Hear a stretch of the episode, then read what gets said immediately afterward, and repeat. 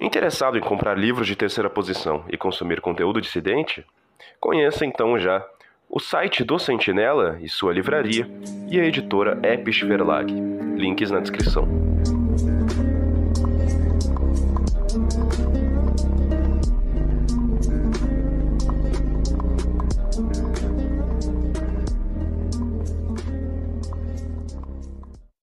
Shalom, Wes.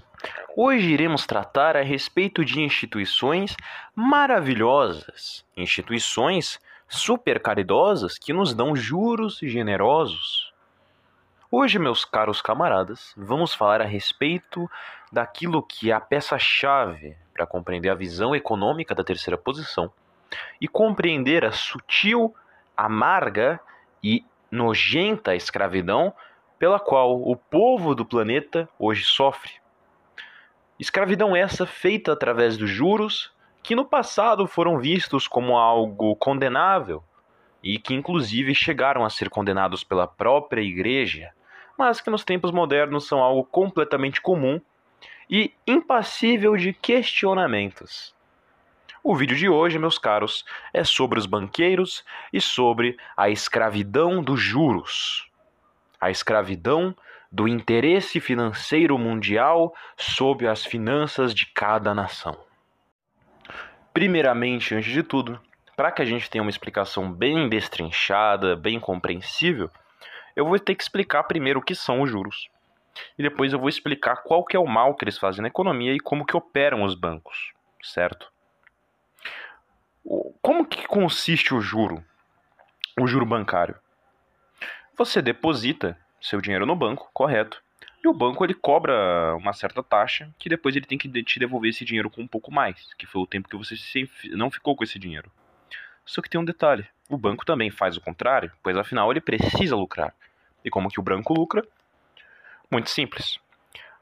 Uh, o banco ele oferece a você um empréstimo. Ele te dá uma certa quantidade de dinheiro, certo? Que você pega por conta própria e começa a empreender. Suponhamos que você queira abrir um negócio, você queira abrir uma, um boteco, você queira abrir uma cantina, queira abrir um grande negócio, queira criar uma empresa. Você não tem dinheiro, o que você faz? Você recorre ao banco. Você recorre a um mecanismo de mercado. Ao recorrer ao banco, ele vai te dar uma quantia de dinheiro com uma taxa de juros. Ou seja, esse dinheiro que ele está te emprestando, você deverá devolvê-lo quando acabar o prazo, porém para cada mês em que você não ter ainda pagado esse dinheiro, cada vez mais a quantidade que você terá que pagar vai aumentar.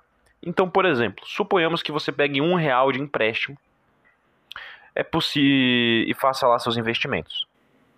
Quanto mais você demorar para devolver esse um real, o preço dele vai aumentando e pode chegar a certo momento de você ter que devolver no momento X 10 reais em comparação a um que você pegou. Ou pior, você pode ter o azar de cair no truque de o banco manter as taxas de juros baixas para que as pessoas comecem a pegar empréstimos e depois subir as taxas de juro de uma vez para que as pessoas não consigam pagar. E quando isso acontece, o banco sabe que as pessoas não irão conseguir pagar. Elas sabem que a dívida é simplesmente impagável. E o que, que o banco faz? Duas opções. Uma delas é escraviza a pessoa como se fosse uma servidão, pois agora essa pessoa deverá passar grande parte da vida dela pagando juros que, mesmo que ela morra, ela não terminará de pagar, para a simples satisfação do interesse do grupo bancário que já tem o dinheiro que precisa, então logo não precisa extorquir esse dinheiro do povo. E a outra opção que resta a ele é confiscar a sua propriedade, como muitos bancos fazem. Então, aquele negócio que você investiu o seu dinheiro passa para a propriedade do banco. E agora ele criou uma concentração de capital. E tudo isso nas mãos dele. Mas agora, sabendo que o banco ele diminui a nossa capacidade de liberdade à medida em que ele endivida as pessoas, nós devemos entender os juros, eles de fato fazem mal? Os juros propriamente dito? Imaginem o seguinte, eu vou fazer uma analogia muito simples. Qual que é o problema do excesso de impressão de dinheiro. Se eu vou lá e imprimo muito dinheiro.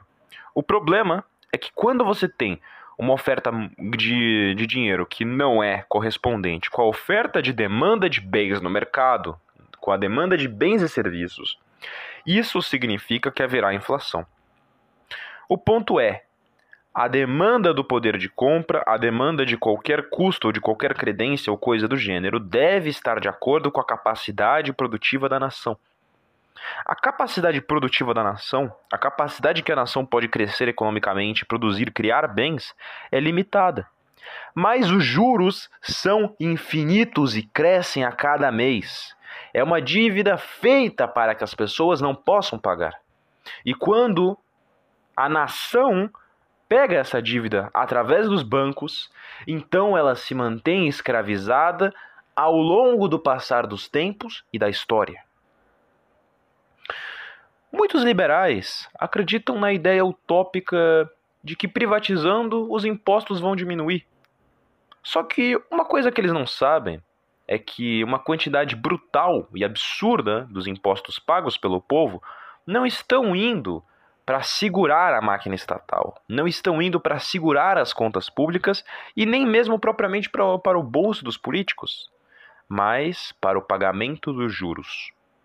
Gottfried Feder ele fez um cálculo a respeito das finanças do estado da Baviera e concluiu que com a arrecadação que eles tinham de impostos, eles deveriam conseguir administrar toda a máquina estatal de boa maneira. Inclusive, apenas com as estatais já era possível manter a máquina sem a necessidade de cobrar impostos sequer. Mas então vem a questão: se é possível que o Estado, através de fortes estatais e do lucro estatal próprio, ele já consegue se sustentar, então por que nós temos que pagar impostos exorbitantes em cima dos produtos? Então eu lhe dou a resposta. Porque os bancos escravizaram a nação e colonizaram os países do mundo.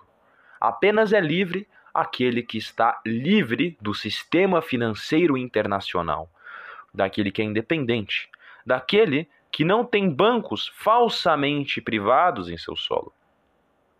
Não vamos esquecer, eh, eu vou usar aqui exemplos históricos. O Reichsbank, que se passava por um banco estatal, era na verdade de administração privada, de administração ligada com as finanças internacionais, assim como o Banca d'Italia, que igualmente seguia este mesmo modelo até que o Mussolini tocasse o dedo no meio. E sabemos muito bem o que acontece com todos aqueles que se metem com os bancos.